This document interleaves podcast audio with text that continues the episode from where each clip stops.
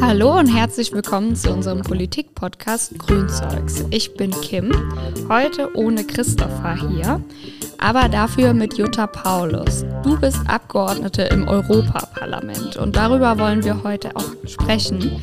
Ich freue mich auch, dass du hier bist. Ja, hallo, ich freue mich auch.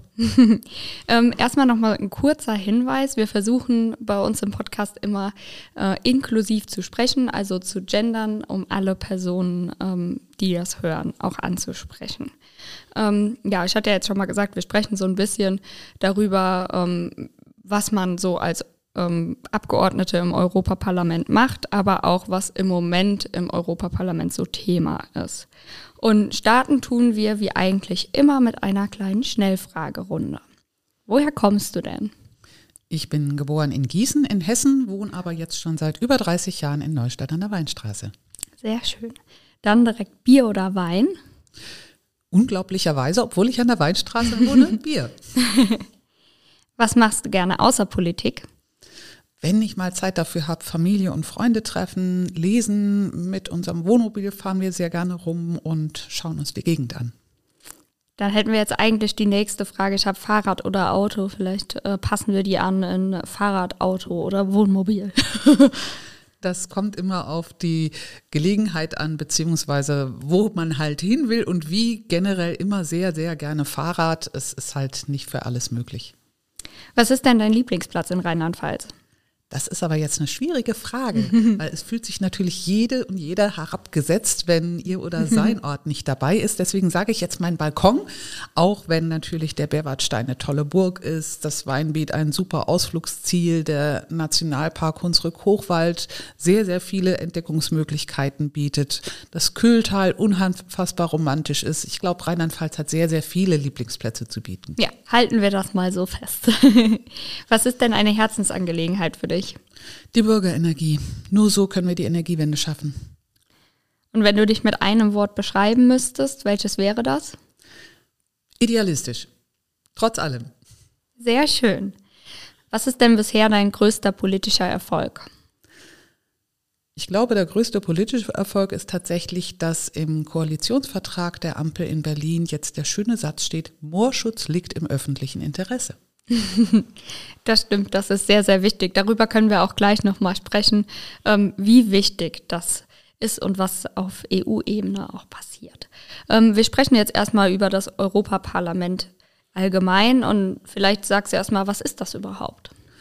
Das Europaparlament ist ein direkt gewähltes Parlament, in dem Abgeordnete aus allen europäischen Mitgliedstaaten vertreten sind gemessen an der Anzahl der Einwohner in jedem Mitgliedstaat, aber auch mit einer sogenannten Minderheitenschutzklausel, sprich Luxemburg stellt mehr Abgeordnete, als ihm eigentlich laut Einwohnerzahl zustehen, damit eben nicht nur eine einzige Partei aus Luxemburg vertreten ist.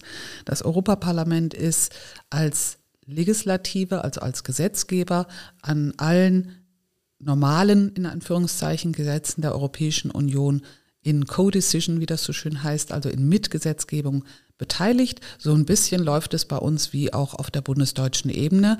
Das heißt, es kommt ein Gesetzentwurf aus der Kommission, so wie eben im Bundestag meistens der Gesetzesentwurf aus dem Ministerium kommt. Der wird dann im Europaparlament beraten, mit Änderungsanträgen versehen, dann abgestimmt und Dasselbe läuft eben im Rat der Mitgliedstaaten. So wie der Bundesrat, nur haben wir den halt immer. Und am Ende müssen dann Europaparlament und Rat der Mitgliedstaaten gemeinsam zu einem Kompromiss finden. Welche gesetzlichen Befugnisse hat denn das Europaparlament? Gibt es da nur bestimmte Themen, in ähm, dass das Europaparlament eingreifen kann oder hat das quasi eine Allzuständigkeit? Die Zuständigkeit ist in den europäischen Verträgen festgelegt und Anders als der Bundestag hat das Europaparlament kein sogenanntes Initiativrecht. Das heißt, wir können nicht selbst ein neues Gesetz vorschlagen, was allerdings im Bundestag in den letzten 25 Jahren auch nicht passiert ist. Insofern ist das, glaube ich, ein bisschen überbewertet. Wir müssen natürlich auch den Haushalt beschließen. Wir müssen ähm, auch allgemeine Richtlinien, da werden wir angehört, was auf der europäischen Ebene bisschen anders ist oder ungewohnt ist, ist, dass es Bereiche gibt, in denen die Europäische Union, also nicht nur das Europaparlament, sondern eben auch die Kommission keine Zuständigkeit hat. Dazu zählt beispielsweise der Gesundheitsbereich, wie wir jetzt bei der Pandemie schmerzhaft haben erfahren müssen, wo die Mitgliedstaaten gesagt haben, oh, das ist unsere nationale Kompetenz und ihr habt uns hier nicht reinzureden. Und dann sind wir am Ende des Tages mit einer Fülle von mehr oder minder sinnvollen Maßnahmen und ähm, Aktionen der Mitgliedstaaten, die überhaupt nicht miteinander koordiniert waren, in diese Pandemie gerasselt und wir haben, glaube ich, alle gelernt, dass es doch besser gewesen wäre, einiges europäisch zu koordinieren. Das stimmt auf jeden Fall. Wie wird man denn überhaupt als Abgeordnete ins Europaparlament gewählt? Ist das anders als bei der Bundestagswahl? In Deutschland stellen wir Grünen eine Bundesliste auf. Das heißt eben nicht für jedes Bundesland eine Landesliste wie bei der Bundestagswahl, sondern eine zentrale Liste. Das macht die CDU-CSU anders aus logischen Gründen, weil die CSU halt nur in Bayern antritt. Das heißt, die machen eine Landesliste für Bayern und Landeslisten für alle anderen Bundesländer. Und es gibt wie gesagt, keine Direktkandidaten. Allerdings spannenderweise könnte es zukünftig transnationale Listen geben. Das ist was, was wir Grüne schon sehr lange fordern, was jetzt auch bei der Konferenz zur Zukunft Europas von 200 ausgelosten Bürgerinnen und Bürgern ähm, angeregt worden ist, damit eine Partei in mehreren Mitgliedstaaten mit dem gleichen Kandidaten antreten kann und damit natürlich auch dieser paneuropäische Gedanke, wir wählen hier etwas Europäisches und eben nicht was, was nur die Mitgliedstaaten bestimmen, gestärkt wird. Du hast es ja gerade schon gesagt, also wir in Deutschland wählen ja momentan dann VertreterInnen aus Deutschland und andere Länder äh, VertreterInnen aus den jeweiligen Ländern. Ähm, wie ist das dann mit Fraktionen? Wie sieht das aus? Da gibt es auch Regeln für, die ich ehrlicherweise nicht im Kopf habe. Man muss, ich glaube, mindestens drei Mitgliedstaaten ähm, haben, aus denen Abgeordnete kommen, um eine Fraktion bilden zu dürfen. Man kann also jetzt nicht hergehen und sagen, wir deutsche Grüne sind eine eigene Fraktion. Das geht nicht. Und viele Parteien haben auch eine europäische Dachpartei. Das ist bei der Union beispielsweise die EVP, die Europäische Volkspartei. Bei uns Grünen ist es eben die EGP, European Green Party. Und die haben wiederum Mitgliedsparteien in den einzelnen Mitgliedstaaten. Das heißt, wir haben jetzt die Fraktion Grüne Europäische Freie Allianz. Da sind wir deutsche Grüne drin, die französischen Grünen drin, die belgischen Grünen drin und so weiter. Wir haben aber auch die ÖDP in unserer Fraktion, Volt, die Piraten, Cinque Stelle oder ein Teil von Cinque Stelle, ähm, die katalanische Regionalpartei. Das heißt, welche Parteien sich in der Fraktion zusammenschließen, das kann sich auch ändern. Also Fidesz, die Ungarn, waren ja lange in der Europäischen Volkspartei. Viel zu lange, wenn du mich fragst. Mhm. Das heißt, das kann auch während einer Legislaturperiode sich ändern, so wie die Cinque Stelle jetzt erst im Lauf der Legislatur zu uns gekommen sind. Und unsere Bedingung war auch tatsächlich, ähm, ihr müsst euch sozusagen von eurer nationalen Partei distanzieren, weil dort eben alles andere als demokratische Strukturen herrschen und damit wollen wir Grüne nicht assoziiert werden. Okay, spannend. Ähm, wie viele Abgeordneten gibt es denn im Europaparlament und wie verschieben sich dann die, äh, die Anzahlen äh, von den Abgeordneten in den Fraktionen? Also macht das deutlich was aus, wenn dann noch eine Partei dazukommt aus einem Land oder? Das macht schon was aus. Also wir sind 709 Abgeordnete. Wir Grüne haben derzeit, ich glaube, 74 Abgeordnete. Das heißt ja knapp 10, gut 10 Prozent. Das ist jetzt nicht so höllenviel. Ähm, es spielt insofern auch eine Rolle, weil sich die Redezeit, die man zugemessen bekommt, oder auch die ähm, Zusammensetzung von beispielsweise Delegationen es gibt eine Japan-Delegation, in der ich beispielsweise Mitglied bin, oder es gibt eine Delegation im Prinzip für jedes Land der Erde. Und wie viele Menschen da drin sein dürfen oder auch an Reisen teilnehmen dürfen, das bemisst sich an der Größe der Fraktionen. Insofern ist es schon, sagen wir es mal so, erstrebenswert, eine größere Fraktion zu sein als eine kleinere. Also im Grunde äh, haben wir noch Potenzial auf jeden Fall nach oben für die nächsten Wahlen, um noch größer zu werden und noch mehr äh, Delegationen und Redezeit zu bekommen. Und natürlich auch Einfluss, denn es ist so, das Europäische Parlament hat eine aus deutscher Sicht lustige Art der Gesetzgebungsbearbeitung. Beschreib uns das mal. Ja. Also der Vorschlag der Kommission wird ans Parlament weitergeleitet. Dann gibt es den Ausschuss der Ausschussvorsitzenden, der entscheidet, welcher Ausschuss zuständig ist. Das ist manchmal sehr logisch und manchmal nicht. Also das kann auch durchaus mal mehrere Wochen in Anspruch nehmen, bis man sich da geeinigt hat. Nehmen wir mal an, es ist, die Sache ist klar und ein Gesetz geht beispielsweise in den Umweltausschuss zur Beratung und zur Bearbeitung. Dann landet es im ähm, in der Versammlung der Obleute. Jede Fraktion stellt einen Obmann oder Obfrau, die oder der die Interessen der Fraktion vertritt in diesem Ausschuss der Obleute. Und dieser Ausschuss der Obleute entscheidet zusammen mit den, dem Ausschussvorsitzenden beispielsweise über die Tagesordnung, aber der entscheidet, und das ist sehr wichtig, welche Fraktion bekommt die Federführung bei der Bearbeitung eines Gesetzesvorschlags. Und dazu gibt es, zumindest im Umweltausschuss ist es so, so eine Art Bieterverfahren. Das heißt, jeder Obmann, jede Obfrau bekommt zu Beginn des Mandats eine Anzahl von Punkten. Mit diesen Punkten kann man dann bieten. Also wenn man beispielsweise sagt, das Renaturierungsgesetz ist super wichtig, das wollen wir uns unbedingt sichern als Fraktion, dann bietet man halt entsprechend viele Punkte. Wenn eine andere Fraktion das auch wichtig findet, dann steigert sich das immer weiter hoch. Und wie viele Punkte man am Anfang bekommen hat, das hängt halt davon ab, wie groß die eigene Fraktion ist. Da sind wir wieder bei dem mhm. Punkt, warum ist es gut, eine große Fraktion zu haben.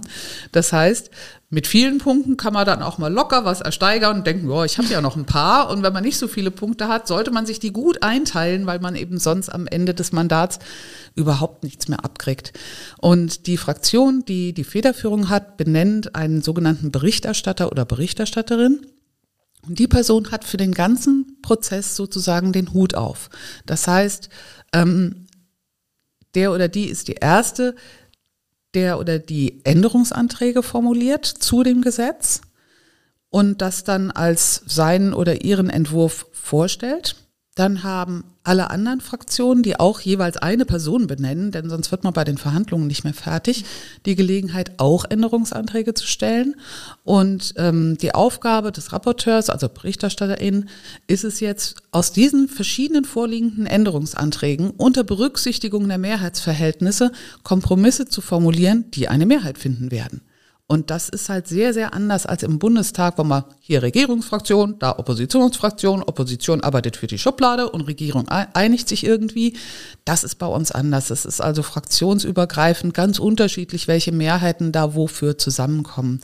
Und ähm, der die Berichterstatterin hat auch einen großen Gestaltungsspielraum wenn man es geschickt anstellt. Also ich war Berichterstatterin für die Stellungnahme des Industrieausschusses zu Flugtreibstoffen und ich hätte vorher auch nicht gedacht, dass es mir gelingt, in einem relativ konservativen Ausschuss sehr, sehr starke Verbesserungen zum Kommissionsentwurf einzubringen. Der Verkehrsausschuss, der die Federführung hat am Ende, hat da zwar ganz viele wieder rausgestrichen, aber zumindest das Signal zu setzen, zu sagen, der Industrieausschuss sagt natürlich 100 Prozent nachhaltige Flugtreibstoffe 2050. Der Industrieausschuss natürlich alle Flughäfen einbeziehen ab 2035. Das sind also schon mal Dinge, die man mit einem konservativen Berichterstatter in hätten, die nie im Leben in so einem Bericht gestanden. Und das wiederum ist natürlich auch wieder ausschlaggebend für die Position des Parlaments, die in den Verhandlungen mit dem Rat der Mitgliedstaaten dann ähm, eben weiter besprochen wird. Das heißt, der die Berichterstatterin hat eine starke Rolle die man natürlich auch nutzen muss. Ne? Also je nachdem, wenn da jemand sitzt, der nicht besonders engagiert ist oder die sich in das Thema nicht so eingearbeitet hat, dann kommt da leider oft auch was nicht so ambitioniertes raus. Das wäre natürlich sehr schade, das passiert aber selbstverständlich in unserer Fraktion ja nie. Nein. nein. Nur bei den anderen. Ähm, du hattest jetzt auch schon angesprochen ähm, den EU-Rat und die Kommission. Kannst du uns vielleicht die Aufgaben von den äh, Organen nochmal näher bringen? Also der Rat der Mitgliedstaaten ist im Prinzip sowas wie unser Bundesrat, in dem jedes Mitgliedsland vertreten ist, auch entsprechend seiner Stärke. Also es ist nicht so, dass jede Stimme da gleich viel zählt.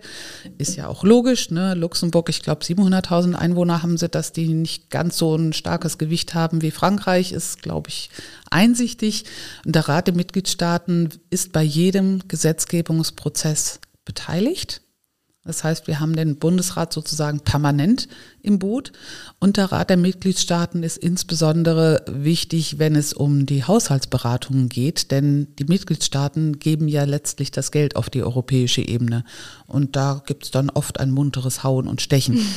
Und dann gibt es noch wird leicht verwechselt. Ähm, deswegen sagen wir eigentlich immer ähm, Rat der Mitgliedstaaten oder nur Rat. Und es gibt aber auch noch den Rat der Regierungsoberhäupter. Da sagen wir meistens EU-Gipfel, weil das einfacher ist, sich zu merken. Die geben dann eher so die groben Linien vor. Ne? Also im Grunde wollen wir so in diese und jene Richtung und den Rest muss quasi der, ähm, müssen die untergeordneten Organe tun, die den, der EU-Gipfel denkt auch manchmal entscheidet allein. Das haben sie dann manchmal auch schon gelernt, dass das nicht so ist.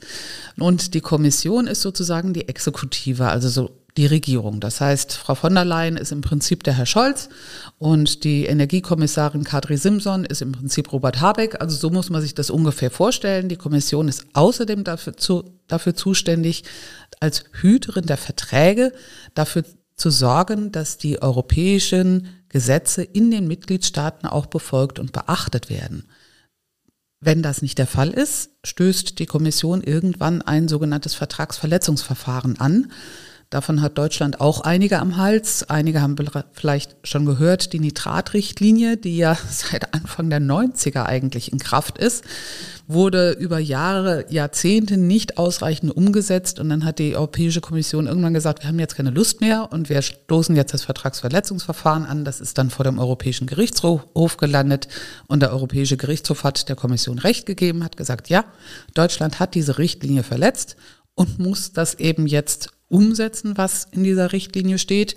Und die Kommission hat dann gesagt, okay, wir geben euch jetzt noch ein bisschen Zeit und ähm, sind natürlich auch mit euch in Verhandlungen, wie so eine Umsetzung aus unserer Sicht in Ordnung ist. Aber wenn nicht, dann verklagen wir euch auf Strafzahlungen. Und da standen Summen von 800.000 Euro im Raum pro Tag. Wahnsinn. Pro Tag äh, ist dann natürlich wichtig zu erwähnen.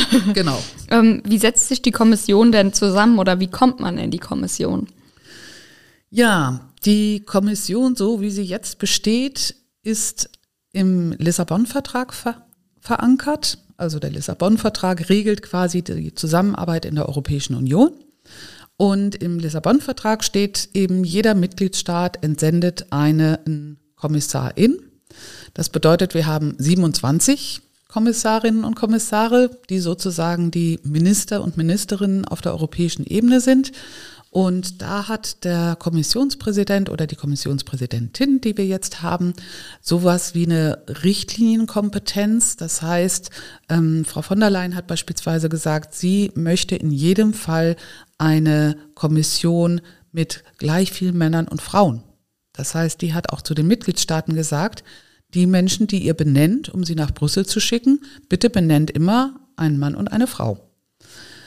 Dann ist das der Fall und dann wird so ein bisschen innerhalb der Mitgliedstaaten gekungelt, wer kriegt denn welches Ressort und wer macht beispielsweise Energie und wer macht Umwelt und wer macht Wirtschaft. Und dann müssen die Kandidierenden sich den entsprechenden Ausschüssen des Europaparlaments vorstellen.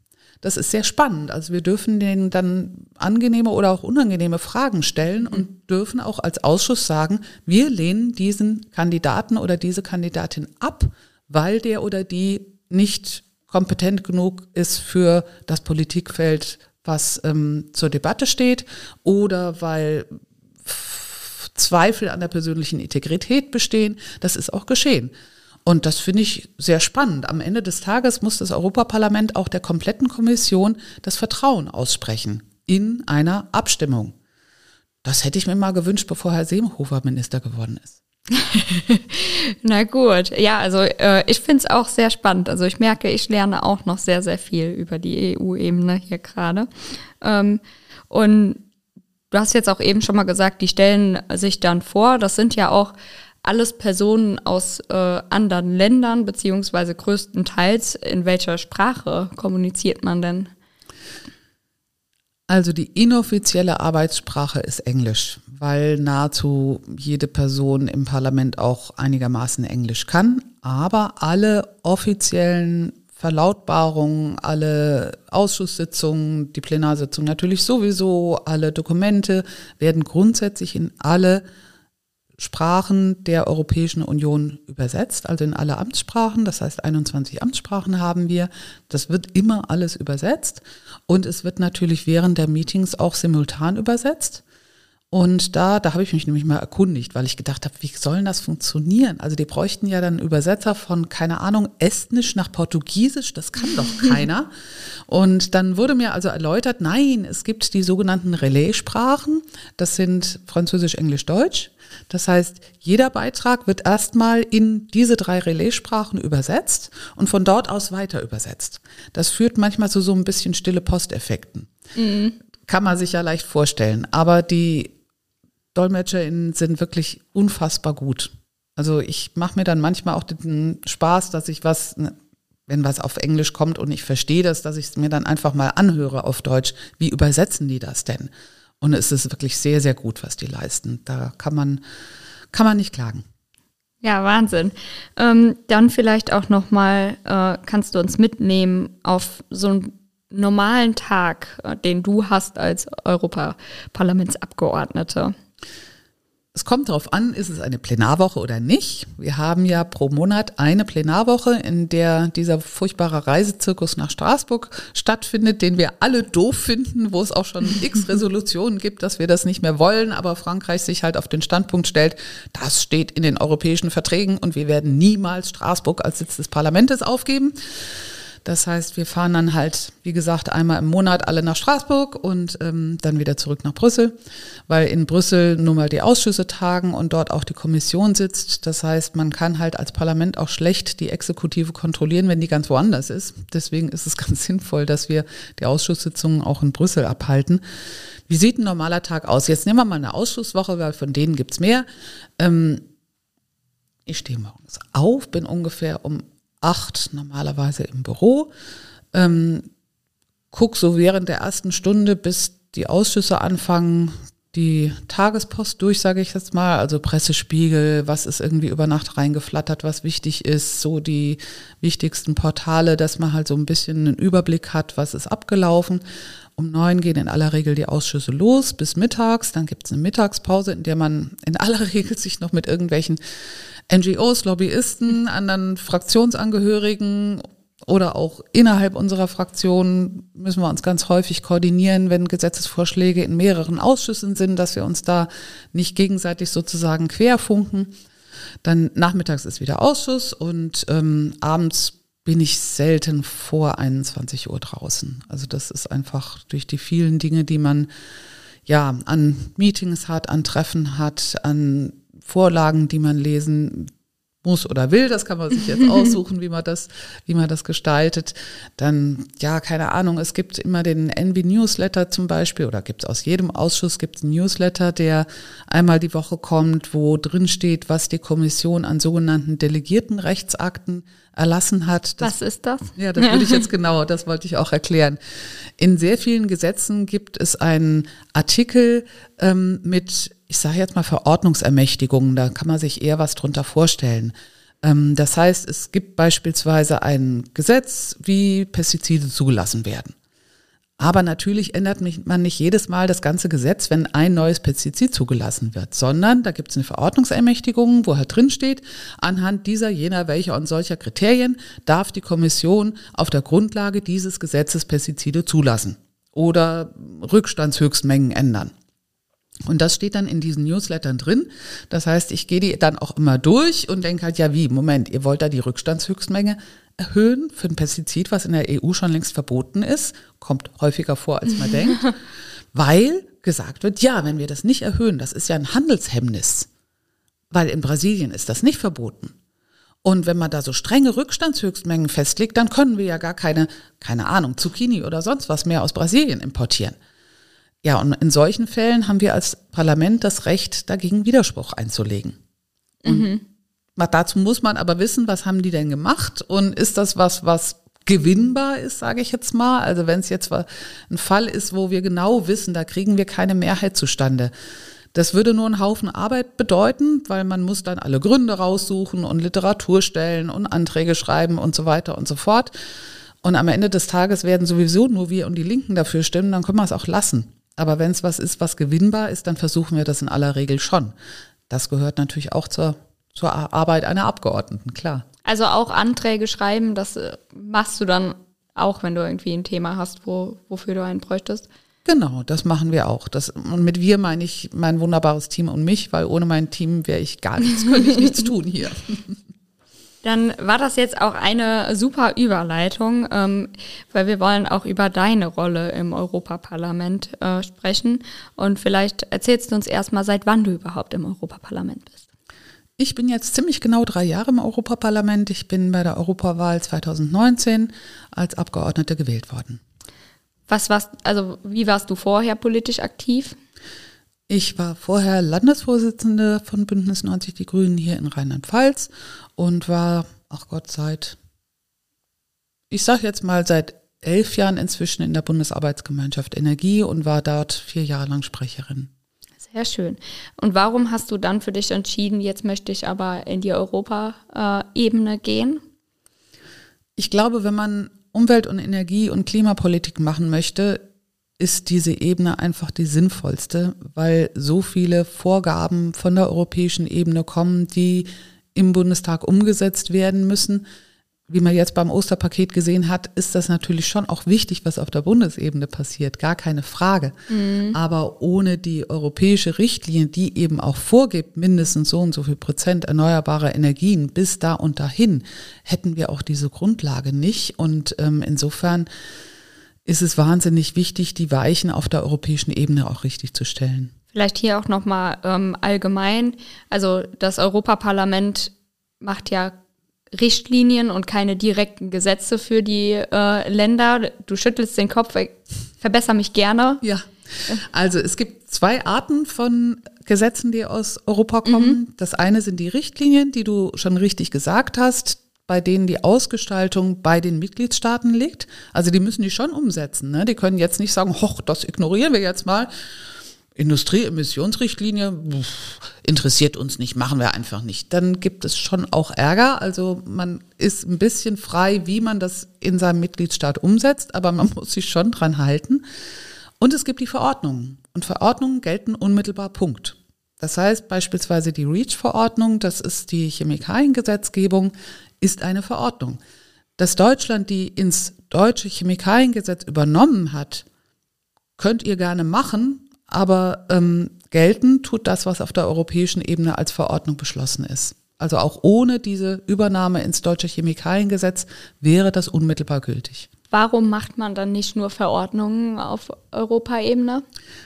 Weil man auch die Zustimmung des Rats der Mitgliedstaaten braucht. Mhm. Und der Rat der Mitgliedstaaten mag Richtlinien viel lieber, weil man natürlich da auch mehr Freiheiten hat. Und ich muss auch sagen, manchmal ist es auch nicht sinnvoll, etwas als Verordnung zu regeln, weil die Situation in den Mitgliedstaaten einfach unterschiedlich ist. Südspanien ist nicht das gleiche wie Nordfinnland. Mhm. Das heißt, wenn es da um Dinge geht, die umzusetzen sind, kann man das eigentlich nicht auf europäischer Ebene bis ins Detail festschreiben. Oder jetzt, ähm, mein Freund Kieran Cuff verhandelt gerade die EPBD, also das ist die Richtlinie zur energetischen ähm, Leistung von Gebäuden. Das lässt sich einfach schlecht übersetzen. Sagen wir mal die Gebäuderichtlinie.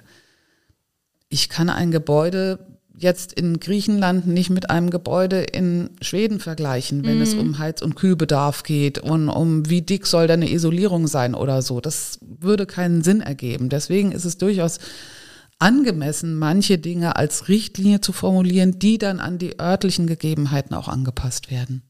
Okay. Ähm, welche Rolle hast du denn im Europaparlament? Ja, ich bin Abgeordnete. Nein, ich, nein, ich bin Mitglied im Umweltausschuss und der Umweltausschuss behandelt auch die Felder Katastrophenschutz, Gesundheit, Lebensmittelsicherheit, also alles, wo man nicht so recht wusste, wer es machen soll, macht der Umweltausschuss, habe ich manchmal so den Eindruck.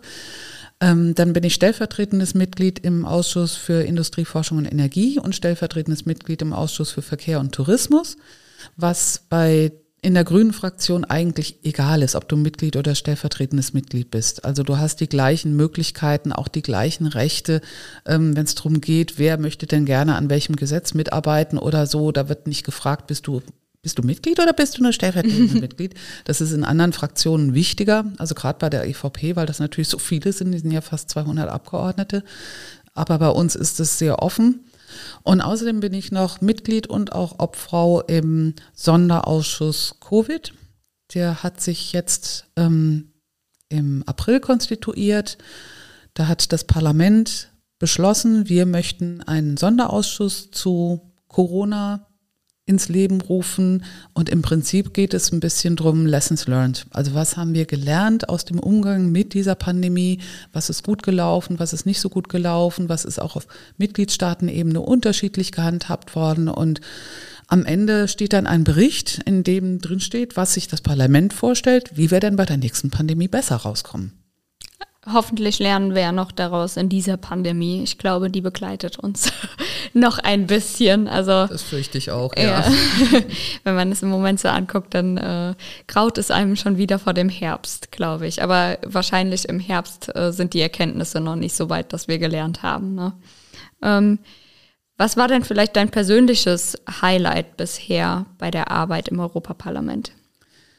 Mein persönliches Highlight war die Rolle als Berichterstatterin in dem Vorhaben CO2-Emissionen des Seeschiffsverkehrs.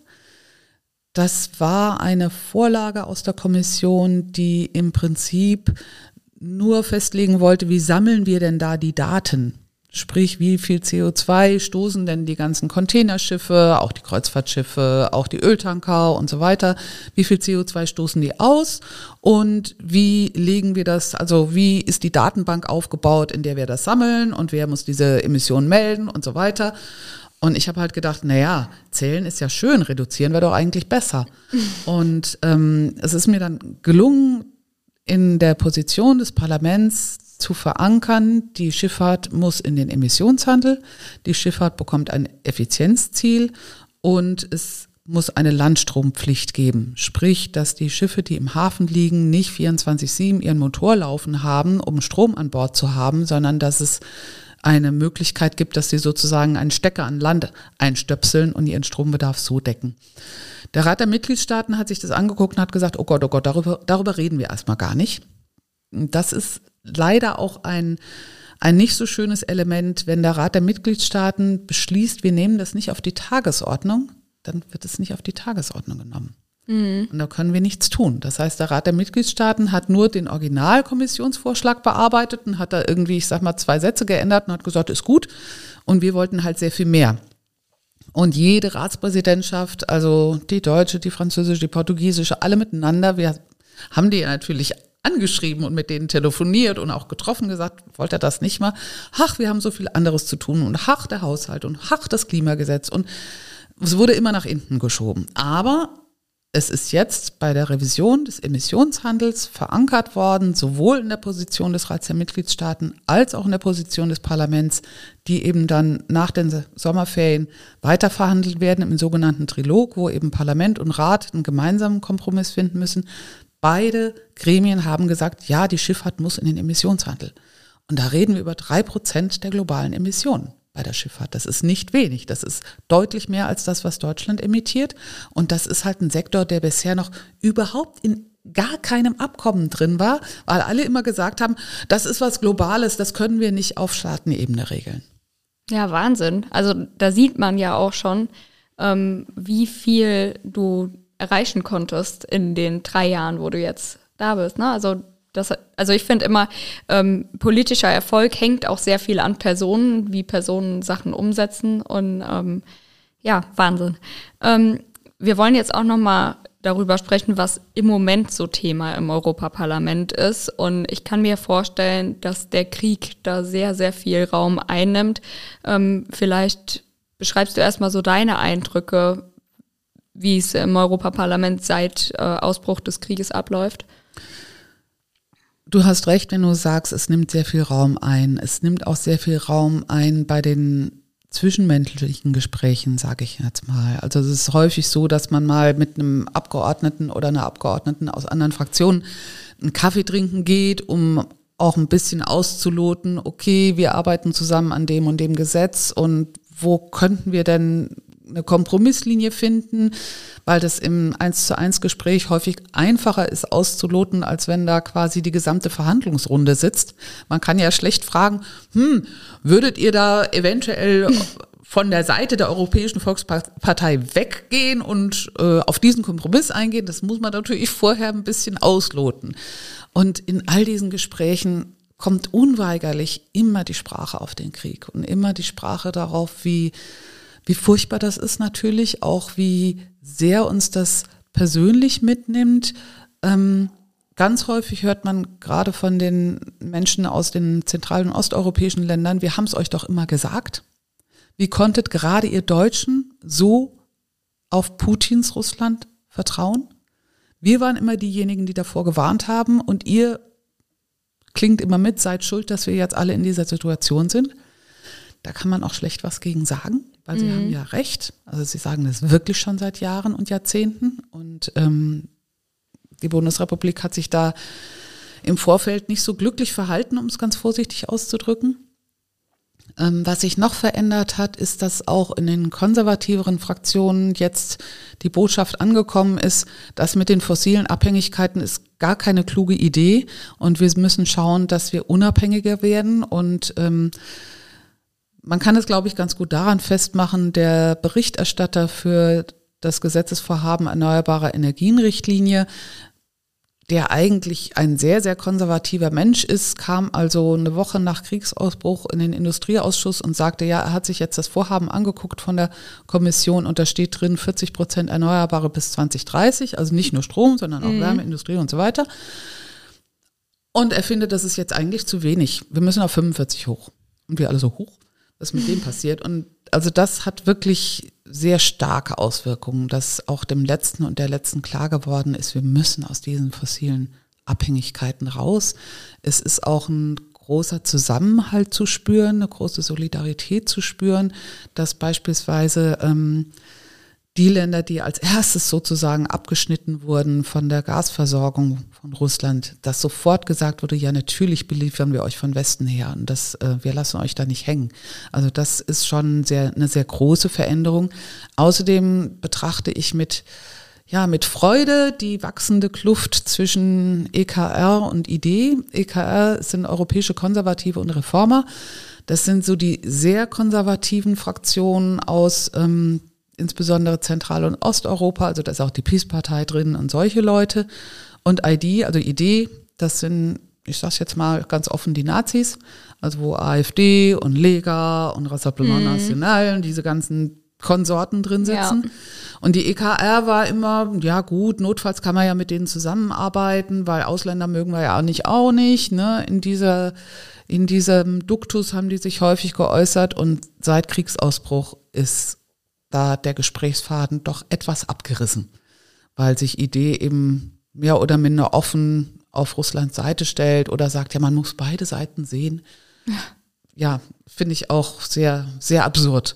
Und ja. das finden die EKR-Leute natürlich auch sehr absurd. Und insofern ist da diese halbrechte Front so ein Stück weit auch aufgebrochen. Ja, das ist natürlich positiv, gerade wenn du jetzt äh, eben ja auch mit den Mehrheiten ähm, das nochmal erklärt hast, dann äh, ist das natürlich immer gut, wenn da die Kluft immer weiter auseinanderbricht. Ähm, die Ukraine ist ja jetzt auch offiziell Beitrag, äh, Beitrittskandidat für die EU. Was bedeutet das überhaupt und wie läuft so ein Verfahren ab? Das ist recht komplex. Also es gibt die sogenannten Kopenhagen-Kriterien. Die heißen so, weil sie wahrscheinlich irgendwann mal in Kopenhagen beschlossen wurden, nehme ich jedenfalls mal so an. Und in diesen Kopenhagen-Kriterien stehen ein ganzer Haufen an Bedingungen drin beispielsweise Anforderungen an Rechtsstaatlichkeit, Anforderungen an demokratische Verfahren. Wie stellt sich das Land bei der Bekämpfung der Korruption? Was ist mit Frauen- und Minderheitenrechten? Also da gibt es einen ganzen Katalog von Kriterien, die angeschaut werden, um zu beurteilen, wie nah ist quasi ein Land an der Möglichkeit der Europäischen Union beizutreten. Das dauert auch normalerweise mehrere Jahre. Also wir werden jetzt die Ukraine wahrscheinlich nicht irgendwie noch dieses Jahr aufnehmen oder so. Fände ich auch ein bisschen ungerecht gegenüber den Ländern, die schon so lange auf der Liste stehen. Also Albanien zum Beispiel, ne, die wir ja immer wieder hinhalten und immer wieder sagen, hm, das ist noch nicht so toll und jenes ist noch nicht so toll. Und ähm, ja, wir sind da auch schon gefragt worden, brauchen wir jetzt erst einen Krieg, damit wir dann auch mal ne, auf, den, auf die Überholspur gesetzt werden. Also die finden das nicht so lustig. Das heißt, es wird in jedem Fall wahrscheinlich auch noch mehrere Jahre dauern. Aber in dieser Zeit als Beitrittskandidat wird die Ukraine auch schon Möglichkeiten haben, an europäischen Programmen zu partizipieren, ähm, sowohl an diversen Ausschüssen als Beobachterin teilzunehmen, auch gehört zu werden.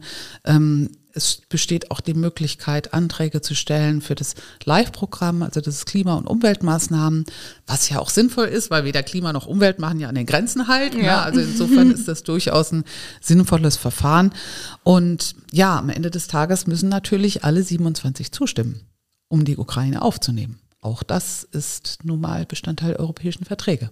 Ja, spannend. Also ich bin echt mal gespannt. Du hast jetzt eben auch ähm, schon Umwelt- und Klimawandel angesprochen und da hat sich ja auch in der letzten Woche sehr, sehr viel getan auf EU-Ebene. Also wenn wir jetzt mal ähm, die EU-Taxonomie angucken, ähm, ja, dann will ich das Wort direkt an dich eigentlich äh, überleiten, weil das sehr, sehr schwierig ist. Vielleicht erklärst du uns erstmal, was ist das, wie funktioniert das und dann auch, was hat sich da in der letzten Woche leider verändert. genau.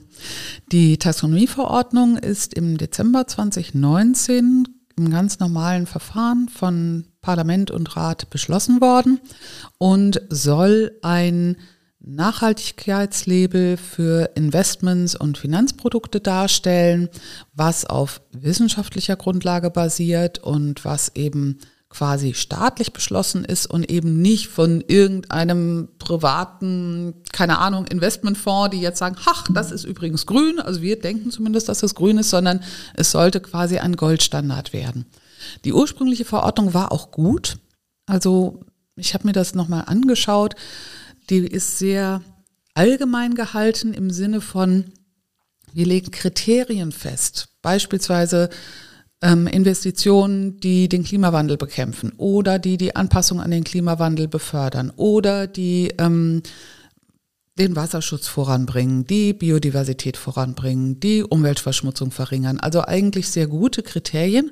Und da haben wir jetzt auch wieder diese Verordnungsermächtigung, weil man natürlich nicht parlamentarisch über 27 einzelne Recyclingverfahren beschließen kann, hat man da gesagt, okay, Näheres darf die Kommission in einem delegierten Rechtsakt ausführen.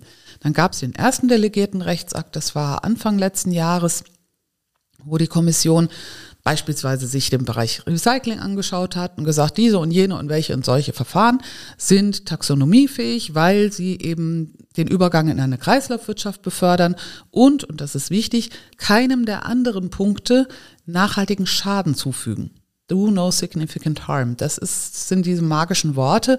Das heißt, wenn ich jetzt ähm, ein Verfahren habe, was beispielsweise ganz toll recyceln kann, aber furchtbar viel Wasserverschmutzung verursacht, wäre das nicht taxonomiefähig. Mhm. Weil man eben sagt, ein anderes Prinzip wird dadurch verletzt. Ja, und dann kam das leidige Thema Atom und Gas, was schon bei der ursprünglichen Verhandlung Thema war. Das heißt, Frankreich hatte damals diesen Antrag eingebracht, im Rat der Mitgliedstaaten Atom mit aufzunehmen. Der Antrag hat keine Mehrheit gefunden. Auch im Parlament gab es solche Anträge, die keine Mehrheit gefunden haben.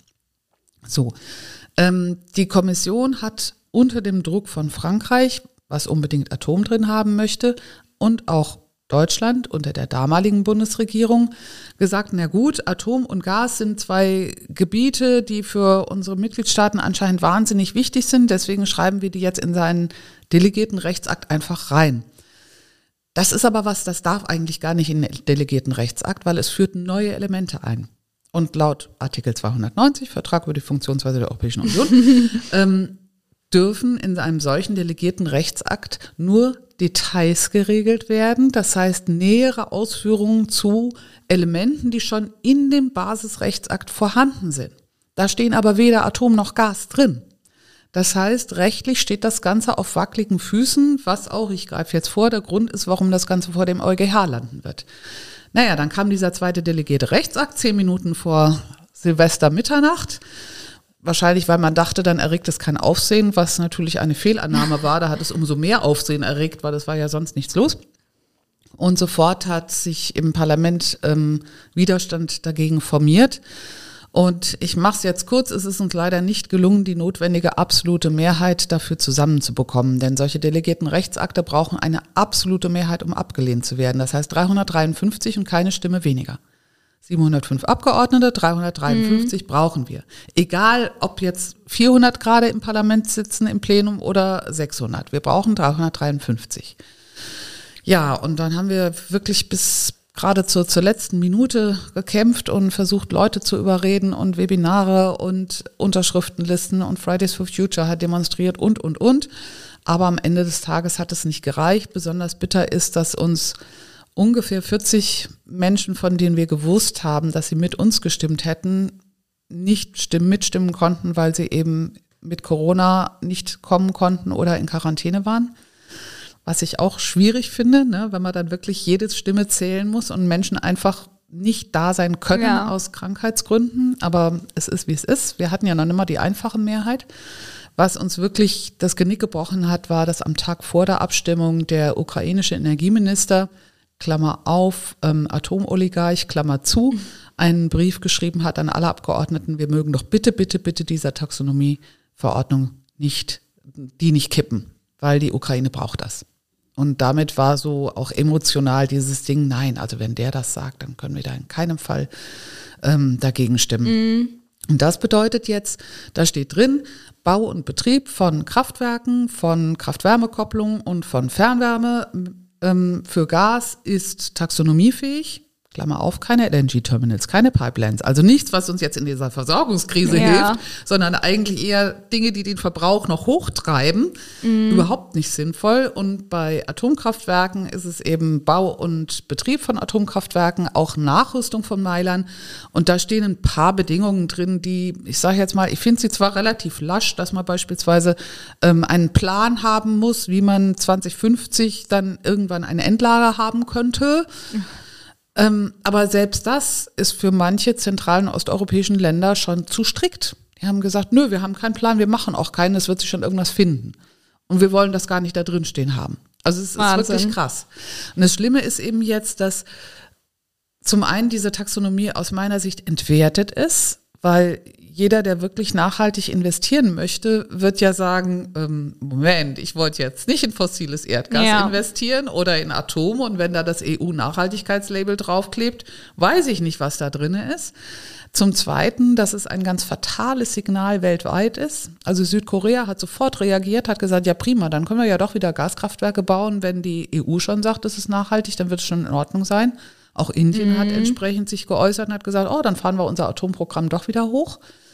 Und ähm, dritter und aus meiner Sicht erstmal drängendster Punkt ist, dass der Corona-Wiederaufbaufonds in Höhe von 750 Milliarden Euro, der auf EU-Ebene aufgesetzt worden ist, um eben die Rezession abzumildern, um quasi wieder Investitionen möglich zu machen, in dem steht auch Do No Significant Harm.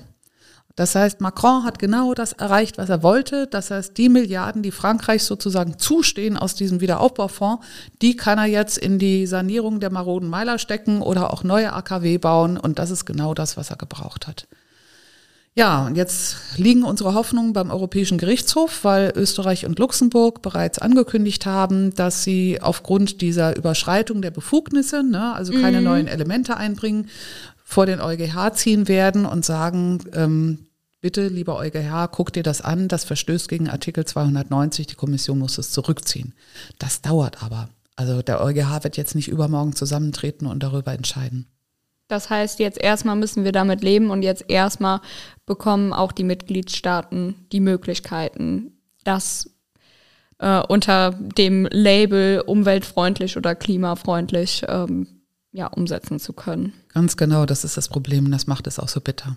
Ja, also ja, ich hatte das auch sehr, äh, sehr verfolgt und war sehr traurig, als die Entscheidung ähm, weiß, letzte Woche Donnerstag Mittwoch. oder Mittwoch? Mittwoch um ja. 12. okay, Mittwoch um 12 äh, gefällt wurde. Ja, also ähm, sehr, sehr traurig. Ähm, ja, eine andere Geschichte ist auch noch das EU-Renaturierungsgesetz. Da bist du ja auch ähm, sehr vorne mit dabei und vielleicht sagst du auch erstmal, was ist das und warum brauchen wir das? Das ist in der Tat eine Verordnung, keine Richtlinie, so, eine Verordnung. Das ist, ähm, haben wir auch mit Freude zur Kenntnis genommen, dass es eine Verordnung ist. ähm, ja, man hat festgestellt, aufgrund unter anderem der Daten, die die Europäische Umweltagentur gesammelt und zusammengestellt hat, dass unser System des Naturschutzes, sprich die Vogelschutzrichtlinie, die Fauna-Flora-Habitat-Richtlinie aus den 90er Jahren, zwar gut ist, aber leider nicht ausreichend umgesetzt wird, sodass der Zustand der Natur sehr, sehr viel schlechter geworden ist. Seit den 90ern, aber auch in der letzten Dekade. Also auch die Biodiversitätsziele für 2020 sind nicht erreicht worden. was Und- waren das? Also was stand in den Zielen drin? Ja, das war da, genau, genau das war das Problem. Das waren so schwammig formulierte Ziele. Da hieß es, den Rückgang der Artenvielfalt aufhalten. Ja, Hm. toll. Ja, genau, genau. Das heißt, es war überhaupt nicht klar, was ist jetzt mit diesem Ziel gemeint. Das heißt, man hat erstmal jahrelang darüber diskutiert, wie das gemeint sein könnte und hat dabei kostbare Zeit verloren. Und deswegen hat die Kommission in ihrer Biodiversitätsstrategie für 2030 sehr viel klarere Ziele formuliert, wie beispielsweise 25.000 Kilometer freifließende Flüsse in Europa. Punkt ist klar, ne? Es ist auch klar, was ein freifließender Plu- Fluss ist, eben keine Querbauwerke, keine Betonierung der Uferstreifen und so weiter. Und ein Kilometer abmessen schaffen wir auch noch. Das heißt, das ist ein Ziel, worüber man nicht diskutieren muss. Ja. Oder 30 Prozent der Landfläche der Europäischen Union sollen geschützt sein, 10 Prozent streng geschützt. Auch das, Landfläche der EU ist ein sehr eindeutiger Wert, kann man nicht großartig drüber diskutieren. Das heißt, man hat schon daraus gelernt und hat eben, ja, Ziele formuliert, die auch Ziele sind, ne? Ja. Also messbare Ziele, wo man auch nachvollziehen kann, was tut sich da. Man hat aber, wie gesagt, festgestellt, dass auch die Schutzgebiete oft in keinem guten Zustand sind und von Gebieten, die nicht Schutzgebiet sind, gilt das erst recht. Und um die Vielfalt der Ökosysteme und der Arten zu erhalten, hat jetzt die Europäische Kommission dieses Renaturierungsgesetz vorgelegt, in dem drinsteht zum einen ein Flächenziel, was wirklich gut ist, also dass halt drinsteht, eine, eine Prozentzahl der Land- und Seefläche. Also nicht, ähm, wie man ursprünglich vorhatte, so und so viel Prozent der degradierten, also der sich verschlechternd habenden, es gibt kein gutes Wort dafür, der degradierten Ökosysteme, weil dann wäre sofort die Diskussion losgegangen, was ist denn degradiert? Und ab wann ist was degradiert? Während man mal einfach sagt, so und so viel Prozent der Fläche, gibt es keine Diskussion. Ich schenke normalerweise, ich schenke notfalls jedem einen Atlas. Also das kann man wirklich Ja. nachgucken. Außerdem hat die Kommission weitere messbare Ziele reingeschrieben, wie beispielsweise ähm, die Entwicklung der Feldvogelarten, die Entwicklung der Bestäuber, ähm, die Entwicklung der Wiesenschmetterlinge, also wie entwickeln sich die Populationen, zu wie viel Prozent müssen die zunehmen, beispielsweise bis 2030. Dann steht drin, dass jeder Mitgliedstaat alle Ökosysteme, die in diesem Mitgliedstaat vorkommen, für diese spezifische Prozentziele auch festlegen muss. Ökosystemgruppen im Allgemeinen, also nicht jedes einzelne von den 400 und so viel Ökosystemen, die in der FFH-Richtlinie stehen, aber Ökosystemgruppen wie zum Beispiel Moore und Feuchtgebiete. Ne, dass man dann sagt, okay, so und so viel Prozent davon wollen wir bis 2030 renaturieren, so und so viel bis 2050, um die entsprechenden Ziele auch zu erreichen. Und für Moore speziell gibt es auch nochmal ein eigenes Ziel im Renaturierungsgesetz. Das ist auch sehr wichtig, weil Moore diese Trippelfunktion haben. Zum einen Biodiversität, klar, also sie sind gerade für sehr spezielle und seltene Arten, die sind auf intakte Moore angewiesen. Zum zweiten die ähm, Klimawandel Abmilderungsfunktion Ja. sozusagen, also ein lebendiges Moor, was wächst, akkumuliert Kohlenstoff, der wandert quasi unzersetzt in den Torf. Also Torf besteht ja zu einem großen Teil aus Kohlenstoff. Und ähm, zum Dritten die ähm, Hilfe beim, bei der Anpassung. Denn intaktes Moor, ein intaktes Feuchtgebiet ist in der Lage, Feuchtigkeit zu speichern, auch Starkregenereignisse abzumildern, die Umgebung zu kühlen, also ganz viele Dinge, die quasi in diesem Ökosystem vereint sind. Und Moore sind das Ökosystem, was mit am stärksten in Gefahr ist innerhalb der Europäischen Union oder die Moore. Es gibt ja ganz viele ja. verschiedene Moore, ne? Regenmoore, Überflutungsmoore, Küstenmoore und so weiter. Und ähm, nur als Beispiel, in Deutschland sind sieben Prozent der landwirtschaftlichen Böden entwässerte Moore. Das heißt, da werden eben Gräben gezogen, dass das Wasser quasi rausläuft mhm. und der Boden trocken genug ist, damit man was anbauen kann oder Kühe drauf weiden lassen kann. Und diese sieben Prozent der landwirtschaftlichen Fläche sind für fast 40 Prozent der landwirtschaftlichen Emissionen verantwortlich. Weil sobald dieser Wahnsinn. Boden leer läuft, kommt Luft dran und die Mikroben denken, oh super, ganz viel Kohlenstoff, Sauerstoff, jetzt, let's go. Das heißt, die bauen diesen Torf ab. Der mhm. wird einfach abgebaut und in CO2 verwandelt. Und deswegen sind entwässerte Moore so eine enorm relevante Kohlenstoff- oder Kohlendioxidquelle. Wie geht es damit jetzt weiter? Also ähm, das Gesetz steht ja noch nicht, oder? Es gibt einen Gesetzesvorschlag mhm. der Kommission. Den werden wir jetzt im Parlament bearbeiten. Das geht nach dem Sommer los. Also der ist jetzt ähm, dem Umweltausschuss zugeordnet worden, logischerweise. Ja. Ähm, der Agrarausschuss hat beschlossen, dass er dazu eine Stellungnahme abgeben möchte. Das bleibt nicht aus. Der Agrarausschuss ist extrem konservativ besetzt. Mhm. Das heißt, da wird es für die unsere Leute, die im Agrarausschuss damit beschäftigt sind, eher um Schadensbegrenzung gehen, weil der ja. Agrarausschuss normalerweise sagt, Lebensmittel gehen vor allem und Natur braucht man nicht.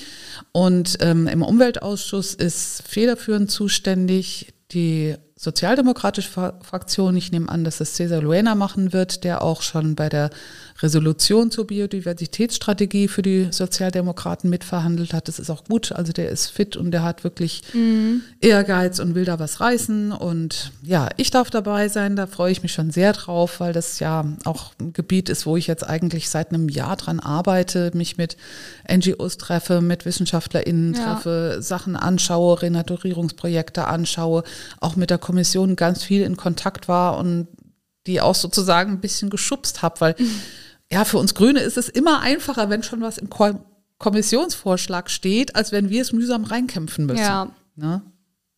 Ja, spannend. Also ähm, mit dem Blick auf die Zeit haben wir jetzt auch schon ganz, ganz viel besprochen und ich danke dir ganz dolle, dass du hier warst. Das war sehr interessant und ähm, ich fand es wirklich total lehrreich.